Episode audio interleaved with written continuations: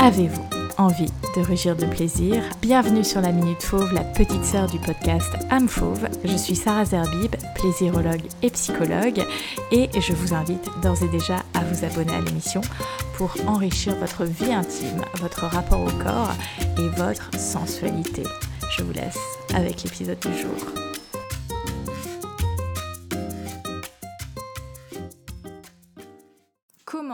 Éviter le ghosting sur les applications de rencontres C'est une question que vous m'avez posée sur Instagram et je me suis dit que c'était la question idéale pour euh, le podcast de la Minute Fauve de cette semaine.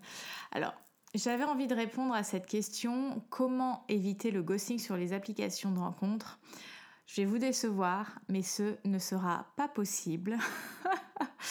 parce que ça voudrait dire que tout le monde se met dans une posture, dans une position à 100% responsable de soi et de comment il ou elle accueille, gère les relations, euh, qu'elles soient dans la vraie vie, qu'elles soient via les applications de rencontres. Donc en fait, le ghosting continuera d'exister puisqu'on a une technologie qui nous permet de disparaître, hein, puisque le ghosting c'est cet effet de fantôme, hein, on n'a plus de son, plus d'image, et euh, on ne peut pas l'éviter. On ne peut pas l'éviter. La seule chose euh, sur laquelle on va avoir une marge de manœuvre, c'est notre manière de réagir, de répondre face à un ghosting, puisque voilà, le ghosting, c'est quelque chose qui s'observe quand même pas mal. On ne pourra pas empêcher le ghosting euh, tant que tout le monde sur cette planète ne sera pas à 100% responsable euh, de ses relations. Et, quand je dis relations, c'est dès lors qu'on entre en contact avec quelqu'un, même quand c'est éphémère, même quand c'est euh, léger, plan cul, sex friend, etc on est quand même sur le principe d'une relation. La seule marge de manœuvre qu'on va avoir, ça va être via comment moi je vais accueillir, réagir, répondre à la situation. Ce que j'observe souvent quand il s'agit d'une situation de ghosting, c'est que très souvent on va être en colère. On va être en colère et on va être dans l'incompréhension. Et qu'est-ce qu'il y a généralement derrière cette colère? C'est mais comment ça peut m'arriver? Comment ça a pu m'arriver? Comment ça se fait que je me suis encore fait avoir? Il y a souvent cette question de je me suis fait encore avoir. Et ce que j'observe surtout, c'est que on a cette colère, on a cette frustration parce que on ne veut pas ressentir de la tristesse à l'égard d'une personne qui nous ignore. Et tant qu'on n'acceptera pas en fait qu'on puisse être triste, qu'on puisse être déçu, bah, en fait, on va rentrer en résistance face au ghosting et on va vouloir aller chercher une raison, une explication et on aura tendance aussi à se poser la question mais qu'est-ce que j'ai pu bien faire pour euh, avoir ce type de réaction en face de moi? La plupart du temps, il n'y a pas forcément eu d'action de, spécifique de votre part. Il y a des personnes qui euh, perdent complètement euh, l'intérêt, qui étaient sur plusieurs plans en même temps et tout simplement bah, elles disparaissent. Moi l'invitation que j'ai envie de, vous partager euh, dans ce podcast, c'est déjà d'accueillir le fait que vous puissiez être triste, le fait que vous puissiez être déçu et peut-être le cas échéant le fait que vous puissiez être en colère. Dès lors que vous accueillez l'émotion, bah voilà, vous, vous, êtes un être humain. Déjà, vous êtes un être humain. Et c'est normal de ressentir ça parce que on a pu investir un petit peu de temps, un petit peu de, voilà, de qui on est. Mais de l'autre côté, bah, il n'y a pas ce même euh, investissement, cette même réciprocité. C'est ok, ça ne veut pas dire que le ghosting c'est ok, mais voilà, cette personne euh, n'est pas à 100% responsable de sa manière euh, d'entrer en relation et de, quitter une relation. Vous ne pouvez rien y faire. Donc c'est comment déjà vous accueillez cette, euh, cette émotion euh, en, premier. Et après, l'étape, ça va être d'accepter, et ça c'est celle avec laquelle on a généralement plus de mal, de ne plus avoir de son, d'image et euh, de ne pas avoir d'explication sur bah, pourquoi. Et très souvent, quand on est face à un ghosting, on va renvoyer des messages. On va dire, mais en fait, ça se fait pas, c'est pas respectueux, euh, mais qu'est-ce qui s'est passé, qu'est-ce que j'ai fait, etc.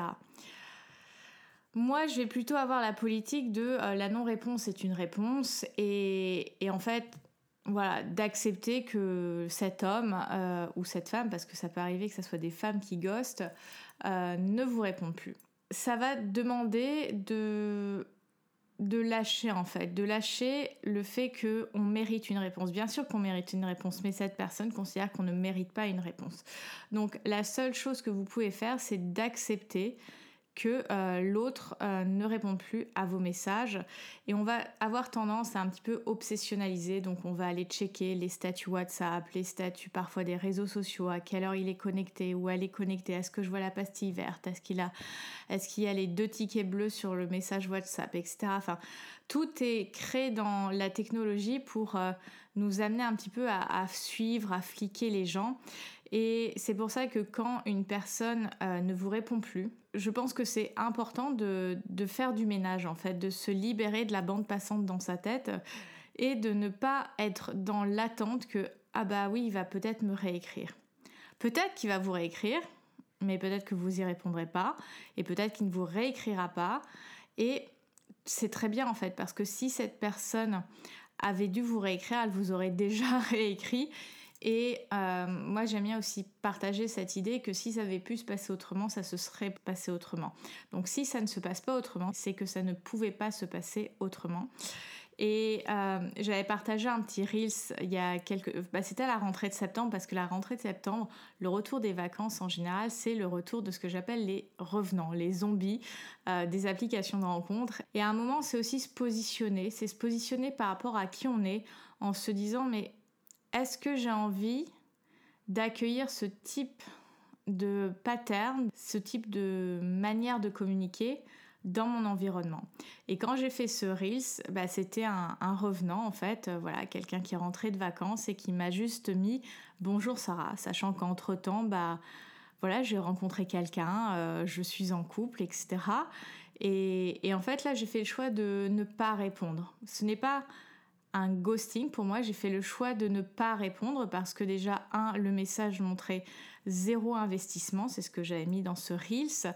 Et euh, deuxièmement, bah, en fait, mon énergie est tellement précieuse que je n'ai pas à justifier quoi que ce soit auprès de cette personne.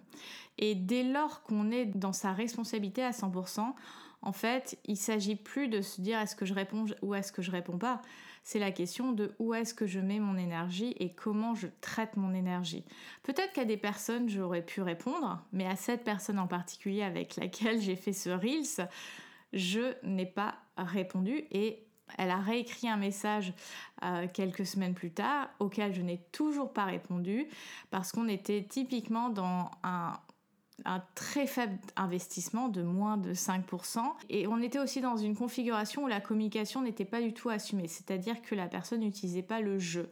Et euh, je te renverrai à une vidéo YouTube que j'ai faite autour de comment communiquer et comment être responsable de sa communication. Donc euh, voilà, j'ai fait le choix de ne pas répondre. Donc euh, pour conclure ce petit, euh, ce petit épisode, la première étape c'est déjà d'accepter cette émotion première, la tristesse, la frustration, la déception, la colère, et de se laisser traverser par elle, juste de l'accepter, parce que très souvent on ne veut pas ressentir ce type d'émotion avec la personne qui nous ghost parce qu'on a l'impression que c'est une perte de temps, c'est qu'on lui donne trop d'énergie, trop d'importance peu importe si c'est une émotion que tu ressens, c'est une émotion valable. Donc déjà, ressens l'émotion. Et la deuxième étape, c'est tout simplement, tout simplement, je mets des guillemets, mais d'accepter que ça se soit fini comme ça. Juste la personne en face de toi, elle n'est pas responsable dans sa manière de relationner et euh, la troisième étape, c'est de faire euh, de la place en termes de bande passante dans ta tête. Donc euh, de supprimer le numéro de la personne, de supprimer les messages, de supprimer les réseaux sociaux parce que tu n'as pas besoin d'aller t'exposer et d'aller suivre ce que la personne va faire. Parce que finalement, ça ne veut rien dire. Les réseaux sociaux ne veulent rien dire si en dehors, il n'y a pas une communication étayé euh, par des messages, par des appels, par le fait de se voir. Donc euh, voilà mes petits conseils par rapport au ghosting et je remettrai en lien un vieil épisode du podcast euh, sur lequel on avait parlé pendant à peu près une heure du ghosting. Prenez soin de vous, libérez vos versions fauves et surtout rugissez de plaisir. À bientôt. Bye.